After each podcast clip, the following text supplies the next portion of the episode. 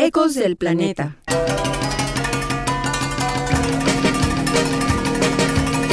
Un intervalo para compartir voces, noticias, música, consejos y acciones que colaboren a relacionarnos más armónicamente con nuestra madre Tlali, la tierra, cuidando de Atl, el agua, aprovechando los susurros de Hecatl, el viento, y el calor de Tonatiuh, el sol para disfrutar también del descanso que llega con Metzli, la luna. Ecos del Planeta estará presente en la frecuencia 107.9 de esta estación los primeros miércoles de cada mes, de 10 a 11 de la mañana.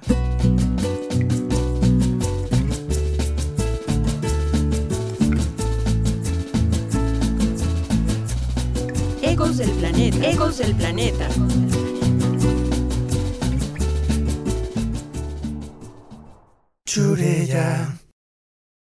Yo Reciclo es una organización de la sociedad civil que ha venido trabajando principalmente en Los Cabos desde el año 2009. En Yo Reciclo se promueve una educación de armonía y respeto hacia nuestros ecosistemas, mediante acciones que colaboran a difundir conocimientos en pro de una gestión responsable de los residuos, a través de charlas, talleres, proyectos, eventos y programas de incidencia en políticas públicas que ayuden a transitar hacia la sustentabilidad de la zona.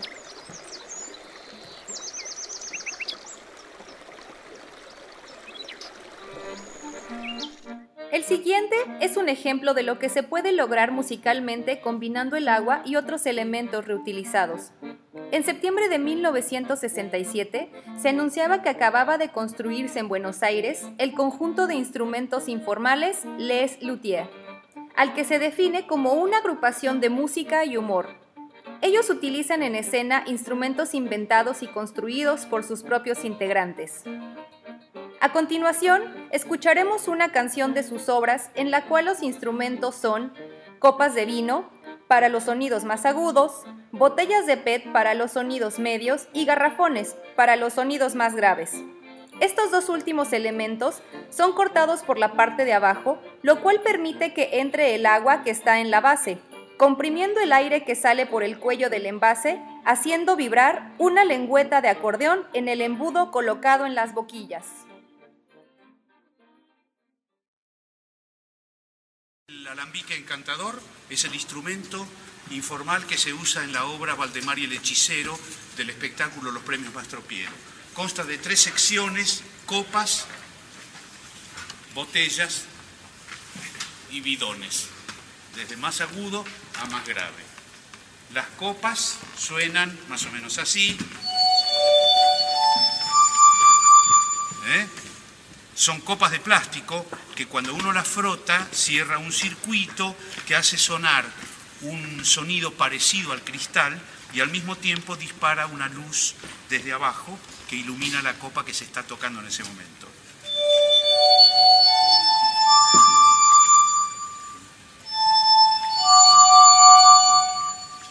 Las botellas tienen eh, la parte de abajo eh, eh, cortada, lo cual permite que entre el agua, comprima el aire que está dentro y fuerce ese aire que sale por el cuello de la botella y hace vibrar una lengüeta de acordeón que está colocada acá dentro del embudo. Entonces lo que suena es... ¿Mm? Un elástico hace después de recuperación y una pequeña válvula se cierra y se abre para permitir que la botella vuelva otra vez a su posición eh, original. Los bidones funcionan igual que las botellas, solo que son mucho más graves.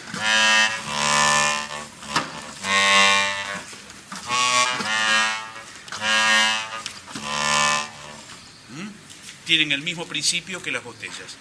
El instrumento obviamente se tiene que tocar por tres personas simultáneamente. López Pucho está aquí con los bidones, Jorge Marona está con, las botellas y yo estoy en las, en las copas. Tocamos los tres juntos al mismo tiempo el instrumento y eh, los tres también tocamos otros instrumentos que eh, yo toco la pandereta al mismo tiempo que las copas, Jorge toca el laúd y Pucho toca aquel timbal que está a la izquierda. La canción eh, se llama La canción de la pócima secreta y se, se incluye en la obra Valdemar y el hechicero. El instrumento se llama alambique encantador y fue construido eh, a lo largo de prácticamente un año de duro, duro trabajo, dura labor eh, por eh, nuestro luthier, el artesano Hugo Domínguez. Hugo. Hugo Domínguez, el constructor del alambique encantador.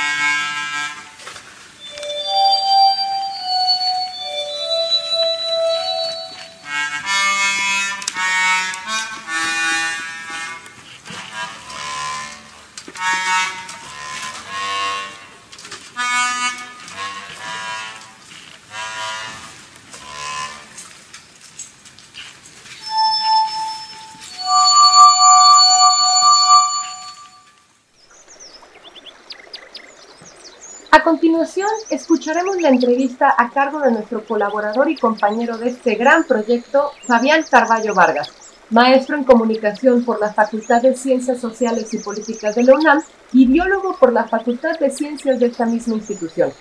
Actualmente es presidente de la Red Mexicana de Periodistas Ambientales, conocido también como REMPA. Es fundador de Ecosistema 2001, Bioma y Ciencia Compartida, revistas de ciencia y medio ambiente. Ha colaborado como reportero, productor en radio y corresponsal en diversos medios de comunicación. Elena Rivas, primero que nada, les comento que trabaja en el Instituto Mexicano de Tecnología del Agua, conocido mundialmente como el INTA. Ella es coordinadora editorial de la revista científica Tecnología y Ciencias del Agua y editora de la revista digital de divulgación Agua Simple, por la cual estamos el día de hoy. Ella es maestra en innovación para el desarrollo empresarial y licenciada en Ciencias de la Comunicación por el TEC de Monterrey y cuenta con cuatro diplomados relacionados con derechos humanos, igualdad de género, propiedad intelectual, comunicación social y hermenéutica e historia del mito. Entonces, pues tenemos una persona que aquí está bastante preparada y me da mucho gusto coincidir contigo el día de hoy, Elena. Hola Fabián, muchísimas gracias, muchísimas gracias a ti por la invitación, muchas gracias a la Red Mexicana de Periodistas Ambientales y a quienes hacen posible este programa. Gracias por la invitación y es un gusto. Pues hay un montón de, cosas que platicar al respecto de, del maravilloso proyecto que encabezas que es Agua Simple, pero de entrada me gustaría que nos dijeras, ¿por qué el IMTA creó Agua Simple? ¿Cuál era el objetivo? Fíjate, Fabián, que fue algo muy interesante. El IMTA ha trabajado desde hace muchos, muchos años en la parte de comunicación, casi siempre con adultos. Me refiero, por ejemplo, a transferencia de tecnología en zonas rurales con campesinos, ejidatarios, comuneros y demás. Y tenemos uh, mucho trabajo también de participación social en diversas comunidades, tanto urbanas como rurales, pero hace muchos años que no trabajamos con jóvenes. Tenemos una revista científica, como ya mencionaste, que es Tecnología y Ciencias del Agua, pero está dirigida a un público especializado, es decir, a, a investigadores, académicos y, e interesados en cuestiones de agua, pero casi siempre con posgrados. Y entonces un día, en 2011, eh, nació la oportunidad de hacer una colaboración con el Consejo Consultivo del Agua. Y esa colaboración fue tratar de llegar a un público diverso. E, y, dijimos, bueno, ¿por qué no hablar con jóvenes? ¿Por qué no hacer una publicación para jóvenes? No para niños, porque para niños en México hay muchas más posibilidades y muchas más publicaciones. Y nos interesaban los jóvenes. ¿Por qué? Porque creemos que es un grupo que necesita uh, tener más atención de parte de las instituciones como la nuestra para darles información, para colaborar con ellos. Y así empezó la aventura de Agua Simple. Esto fue en 2011.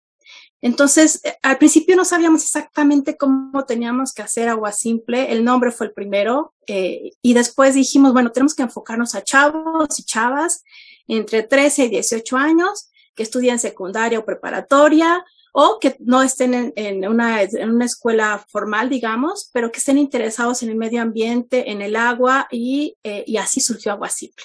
En la situación natural y de hecho, ahora que lo señalas, totalmente cierto. Hay muy pocos espacios a veces, a pesar de que se supone que estamos en una sociedad que toma muy en cuenta a los jóvenes, pues hay pocos espacios para ellos y es un gusto que Agua Simple sea uno de esos espacios, porque ustedes son muy cuidadosos. La verdad es que pueden, por favor, les invito a leer la revista Agua Simple para que vean el cuidado con el que las personas que participan en ella lo hacen. Pero me pongo a preguntar, Elena, ¿qué alcance tiene ya Agua Simple? ¿Qué números tienen?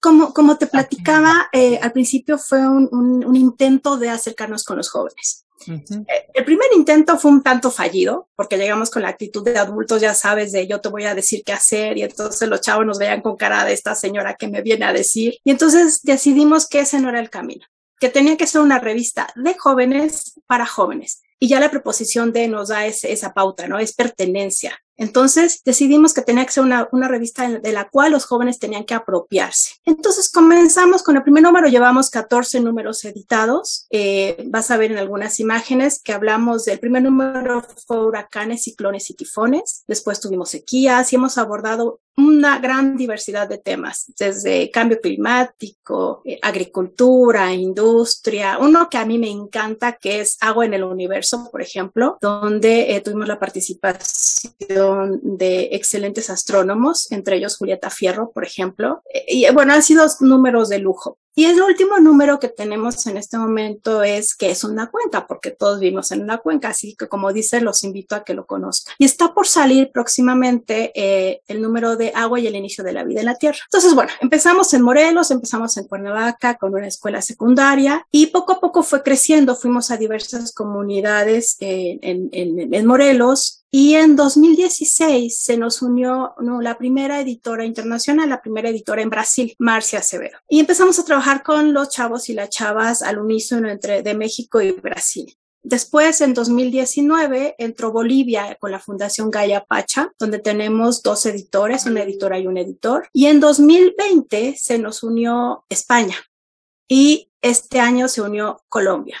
Entonces tenemos editoras y editores en México. En México tengo tres editoras. Yo que estoy en el IMTA, perdón, este, por, por decirlo así. Después está Diana González, que ya está en Pronatura Noreste, y Lili Villalba, que es la editora en el TEC de Monterrey, Campus Cuernavaca. En Brasil, te digo, está Marcia Acevedo con la Universidad de Campinas, la Fundación Gaya Pacha y ahora nuestra nueva, una, una editora en Bolivia independiente que formó parte de las filas de la Fundación Gaya Pacha, Alejandra Frank, que está en España, es de la Universidad Complutense de Madrid. Bueno, de Bolivia te decir que son Rodrigo Merubia y Andrea, Andrea Vargas. En Bolivia, de la Fundación Gaya Pacha, que ahora ya es independiente. Rodrigo Merubia, de la Fundación Gaya Pacha también. Alejandra García Frank de la Universidad Complutense de Madrid. Y este año se nos acaba de unir Jamie Milena Waltero Rodríguez de la Universidad Tecnológica de Pereira de Colombia. Entonces, como ves, tenemos varias editoras, un editor, y esto ha ido creciendo de tal manera. Entonces, y bueno, cuidamos mucho que los chavos participen de manera activa. Esa es la idea, que participen, tomen una idea, un tema, investiguen sobre el tema y desarrollen propios proyectos. ¿Por proyectos a qué me refiero? A notas, a infografías, a fotos, a experimentos, entrevistas con expertos y expertas, a hacer poemas, a dar este, recomendaciones de libros, de películas, de documentales, de música. ¿Por qué? Porque agua simple no solamente algo aburrido donde buscas información científica, sino es algo divertido donde los chavos se incorporan y se involucran en el, propio diseño y maquetación de la propia revista. Y bueno, eso es lo rico. Ah, y algo muy importante. En 2020 integramos, uh, quisimos ser inclusivos. ¿Por qué? Porque dijimos, bueno, muy bien, están los chicos regulares, pero ¿qué pasa con los chicos con alguna discapacidad? Por ejemplo, discapacidad intelectual o discapacidad visual. Así que nos acercamos a un CAEF, que es un centro de atención para estudiantes con discapacidad del Estado de Morelos, 147 en particular, el de Cuautla, y participaron chicas y chicos con alguna discapacidad intelectual. Estoy refiriéndome a chavas que tienen autismo o Asperger o que tienen problemas visuales, y estamos muy contentos porque eh, logramos esa inclusión. Y lo más maravilloso es que cuando tenemos webinars de intercambio de información, participan todos conjuntos y, comparten sus experiencias. Excelente, es un proyecto muy completo, Elena, que debería sin duda ser elevado a un programa, yo diría, nacional, que de alguna forma lo es, porque el IMTA es una organización. ¿Me puede explicar brevemente el IMTA en qué posición se encuentra? Sé que está asociada al gobierno, pero ¿cómo está? Somos un organismo uh, descentralizado, somos un, un, centro público de investigación. Nuestra cabeza de sector es Semarnat, pero eh, tenemos autonomía, tenemos proyectos, tenemos uh, dinero propio porque se trabaja con proyectos, es decir, tenemos clientes también y se hace investigación relacionada con el agua desde diversos ámbitos. Por ejemplo, en hidráulica es un ejemplo pequeñito de cada área porque hacen muchísimos proyectos y muchísimos trabajos, no solo en México, sino en diversas partes del mundo. Por ejemplo, en hidráulica, que pueden ver ahí, presas, por ejemplo. Desde qué impacto ambiental tiene una presa que está por construirse o que se pretende construir, hasta hacer la maqueta física, ¿no? La, la, modelación física de dicha presa, hasta la modelación matemática para ver cómo va a funcionar o si hay una presa ya hecha, qué problemas puede tener. Tenemos eh, uno de los eh, laboratorios más grandes en América Latina para ello, se llama el Laboratorio en Solevi, en, en, honor de uno de los grandes, grandes ingenieros hidráulicos de este país, que fue en Solevi precisamente. En hidrología, bueno, ven cómo están los meandros de los ríos, cómo va el flujo, eh, la cuestión de también, por ejemplo, sequías, inundaciones, eh, alertas tempranas. No sé si te has fijado que en México pocas veces desde hace tiempo, cuando hay una, un huracán, no hay pérdidas humanas o hay muy pocas pérdidas humanas por fortuna. Bueno, pues el INTA fue quien diseñó este sistema de alerta temprana que usa la Conagua, por ejemplo y tenemos calidad del agua. Entonces tenemos como muchas áreas que abonan al conocimiento científico y tecnológico en relación con el agua en el país. Ese, es el INTA. Y el, es el área de comunicación, claro. Haremos una breve pausa y enseguida continuaremos con la entrevista.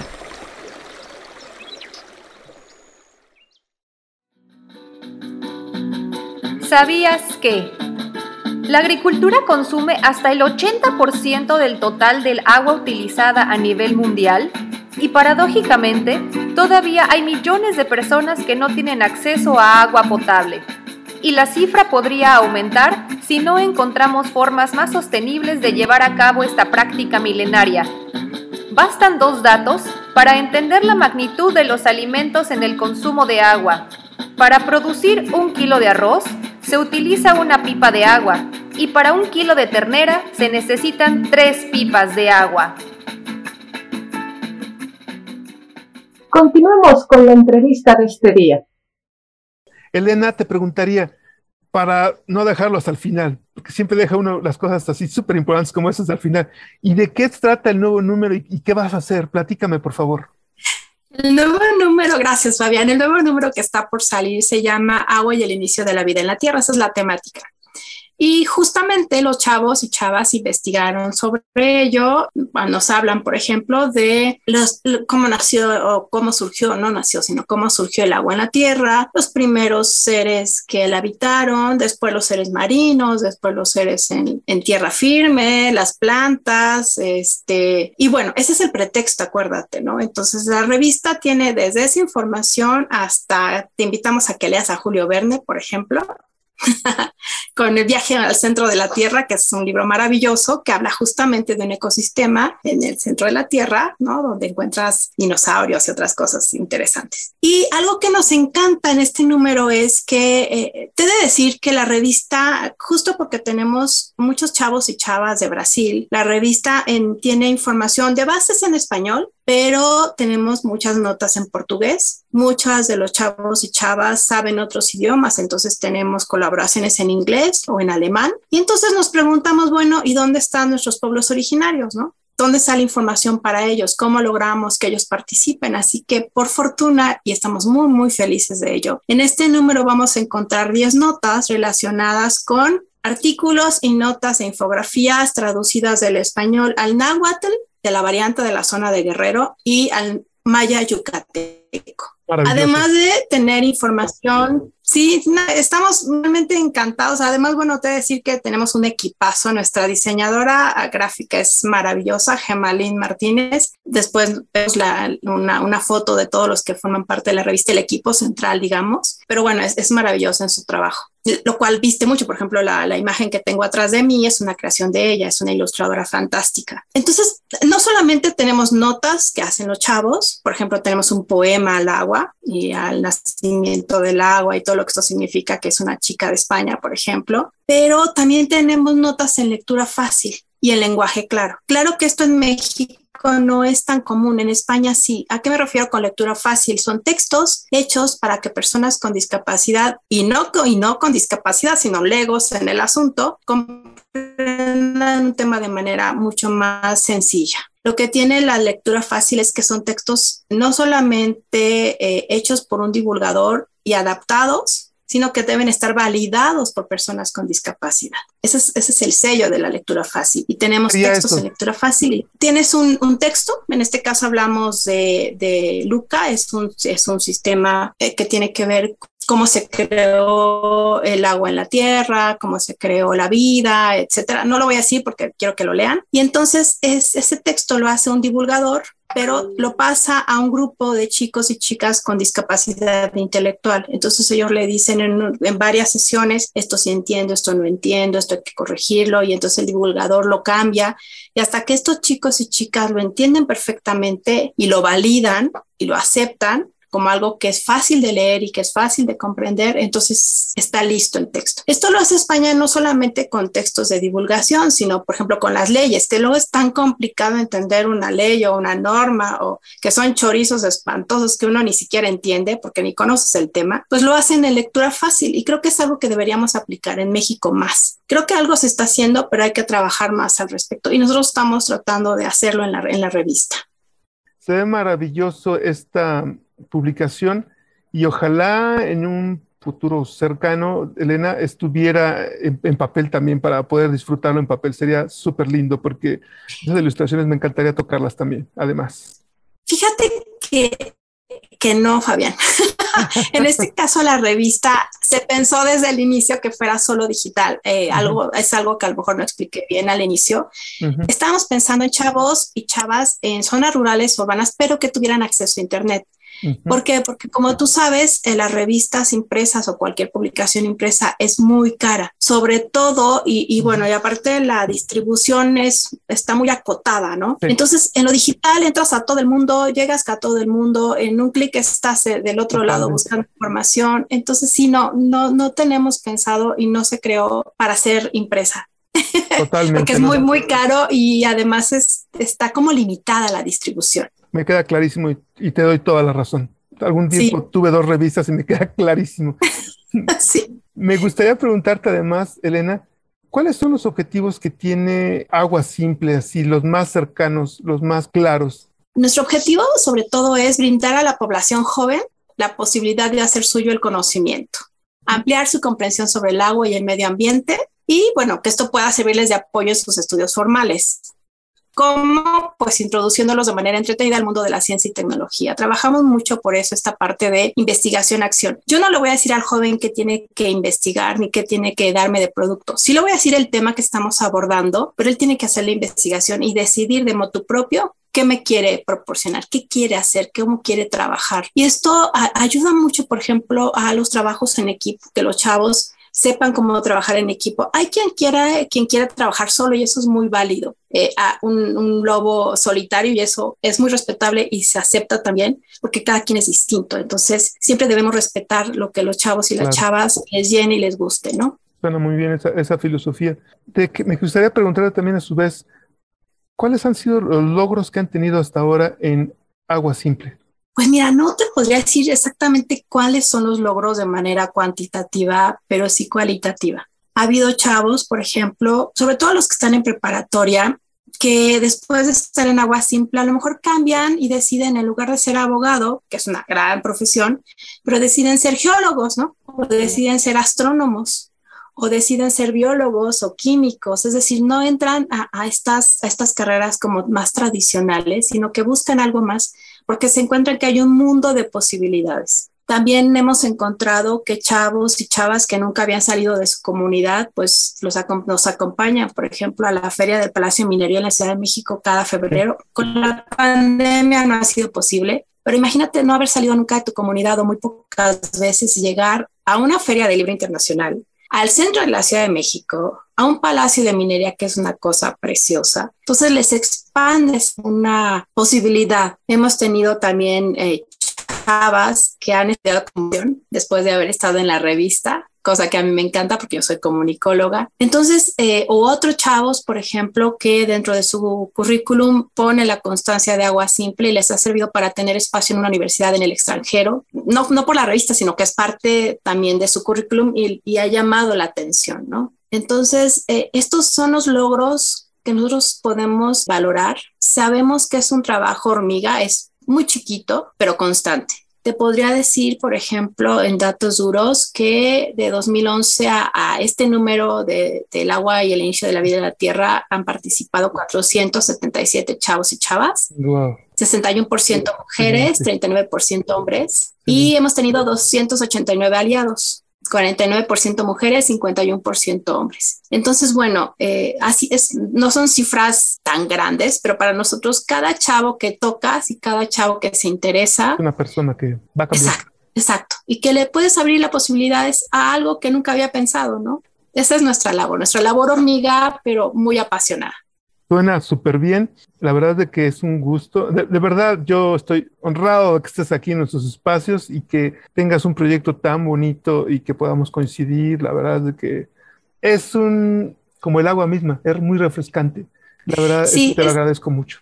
A ti muchas gracias. Este es de los de estos proyectos que te llenan el alma. Y bueno, te presumo que también hemos tenido por cuatro años consecutivos un reconocimiento nacional por parte del INAI por gobierno abierto, es decir, por un proyecto que involucra a la sociedad de manera directa y activa. Entonces, si estamos, vamos por el quinto año, espero que nos lo den este año. Así va a ser, así va a ser, Elena. Esperamos. Por último, en esos últimos cinco minutos que espero que, que tengamos aquí en los programas, te quisiera preguntar cuáles son los planes que tienen a futuro en Agua Simple y finalmente que nos hagas una invitación, que le hagas una invitación al público a participar, por favor.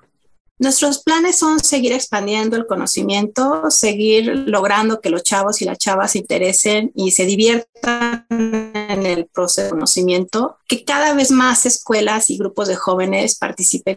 Queremos seguir expandiéndonos, queremos seguir inspirando, no sé si sea la palabra, queremos que los jóvenes se inspiren en el conocimiento, que vean que hablar con un científico no es hablar con alguien tan extraño. Son diferentes, sí, pero son, son muy divertidos, son muy apasionados con lo que hacen, que sepan que existe algo más que lo de siempre, ¿no? Que pueden entrar a una, a una página y encontrar información, diversión, conocimiento, retos. Queremos que haya más escuelas que participen con nosotros, escuelas o jóvenes, puede ser de manera formal o informal en, su, en sus estudios, que participen más chavos y chavas de México y de otros países pues queremos también, nos interesa mucho que participen chicos y chicas eh, de los pueblos originarios de nuestro país, por ejemplo. Eso sería maravilloso, eso nos, llena mucho de entusiasmo y de posibilidades. Y bueno, los invitamos a leer la revista, a navegarla. Es muy sencillo, pones agua simple junto .org.mx o pones en Google o en tu, tu buscador agua simple de la revista y escríbeme me puedes escribir sin ningún problema a rivas.elena, de Elena con H, arroba gmail.com o a mi correo institucional que es hrivas arroba Nos puedes escribir y yo te contesto. Nos seguir en nuestras redes sociales, busca agua simple y ahí estamos. Estamos en Facebook, estamos en Twitter, estamos en Instagram, estamos en YouTube también. Tenemos un canal de YouTube. Nos puedes buscar ahí con todo el material que tenemos. Maravilloso, Elena. En verdad, un gustazo haberte tenido en ese espacio, una gran alegría y tranquilidad que haya personas como tú que estén motivando a los muchachos para que emprendan nuevas carreras, encuentren su espacio y sobre todo que se divulgue y se difunda temas tan claves para la seguridad nacional, para nuestro bienestar, como es los temas del agua. Un gustazo, de verdad. Muchísimas gracias. Fabián, y muchas gracias a, ti y a tu equipo, a los, a los que nos invitaron a este programa. Y lo que sí quiero hacer muy, muy patente es que Agua Simple somos un equipo. Yo soy la cara en este momento, pero sin el equipo detrás de la revista, la revista no sería posible. Entonces, te agradezco muchísimo, muchísimo la invitación. Y bueno, los invitamos a leerla y navegarla. Entrevistó para Radio Churella Fabián Carballo.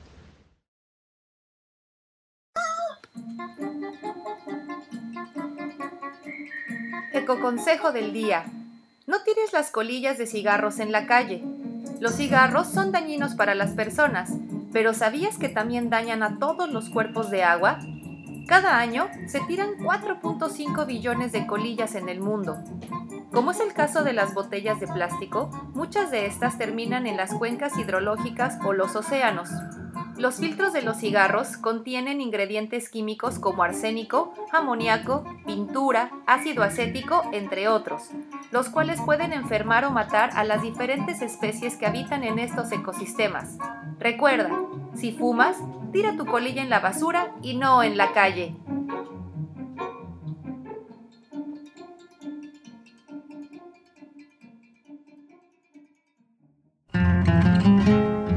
Conmemoración al Día de Muertos, les queremos presentar las siguientes calaveritas para honrar a los que ya no están con nosotros.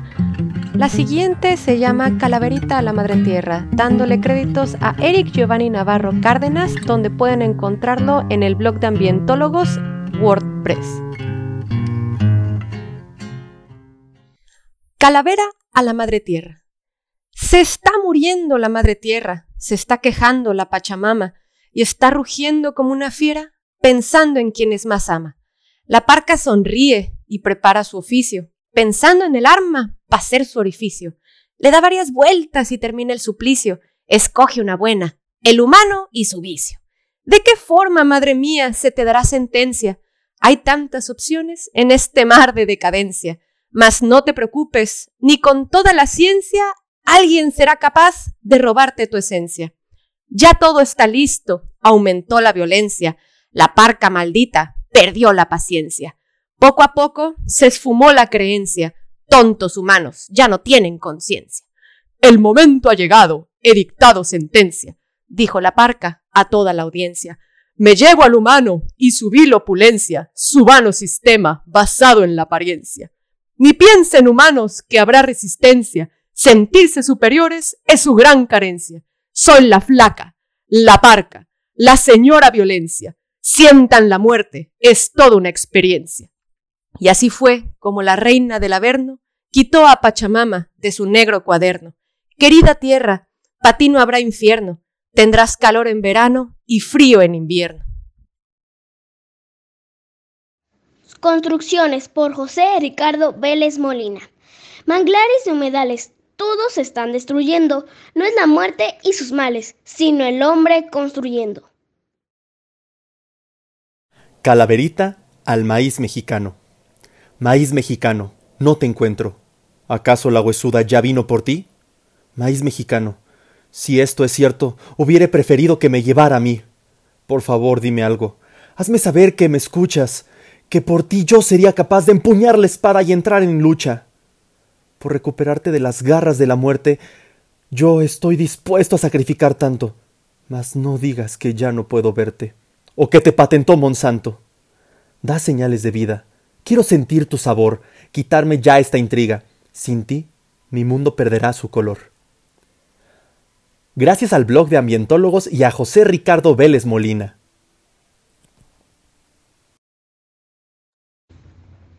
La Catrina comprometida con el ambiente. Ahora, como todo es ecoamigable, la Catrina también compra productos biodegradables, está comprometida al 100. Ya como todo ayuda a alcanzar sustentabilidad, con la muerte no es la excepción. Se lleva a los que contaminan el mar y a los que talan bosques, peor. Calaverita escrita por José Ricardo Vélez Molina. Continuando con el programa, les queremos recomendar la siguiente canción, Sálvese quien pueda. Va a cargo de Juana Molina, una cantautora argentina, y por favor escuchen la letra y díganos aquí, en el Facebook o en Radio Churella, qué opinan.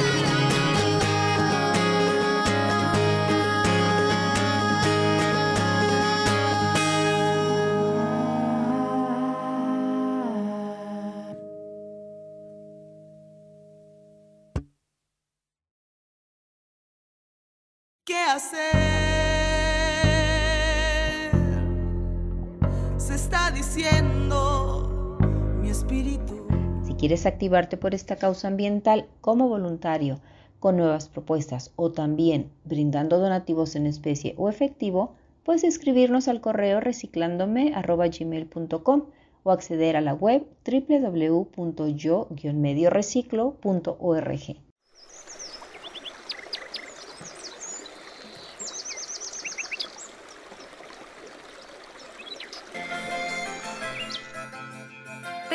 a participar en el sorteo de dos botellas de vino, ensalada y un cordero entero a la estaca. Todo esto es cortesía del restaurante La Pampa, para beneficiar a Radio Churella. El costo de cada boleto es de 250 pesos y puedes escoger tu número comunicándote directamente al teléfono 624-151-6135. Tu apoyo ayudará a que continúe este gran proyecto, ya que como radio comunitaria, todo va lográndose en base a esfuerzos individuales, voluntarios y donativos. Gracias. Y para despedirnos y cerrar la transmisión de este día, les compartimos la interpretación de un peculiar grupo francés llamado Le Fou Plafond, que se podría traducir como Los Techos.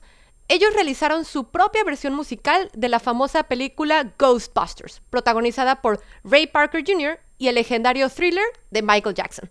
Es una mezcla muy original, ya que se grabó teniendo como instrumentos objetos cotidianos.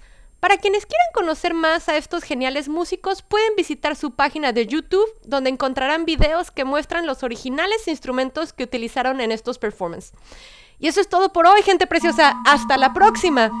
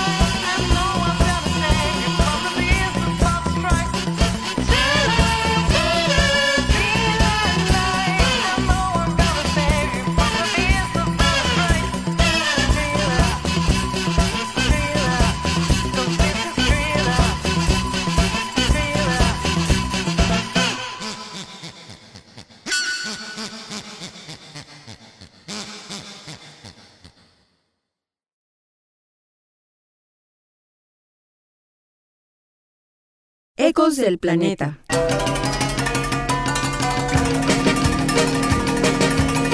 Un intervalo para compartir voces, noticias, música, consejos y acciones que colaboren a relacionarnos más armónicamente con nuestra madre Tlali, la tierra, cuidando de Atl, el agua, aprovechando los susurros de Hecatl, el viento, y el calor de Tonatiuh, el sol, para disfrutar también del descanso que llega con Metzli, la luna, Ecos del Planeta estará presente en la frecuencia 107.9 de esta estación los primeros miércoles de cada mes, de 10 a 11 de la mañana.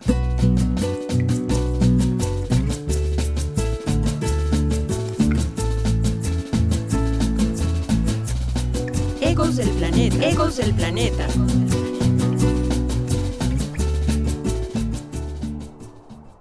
sureya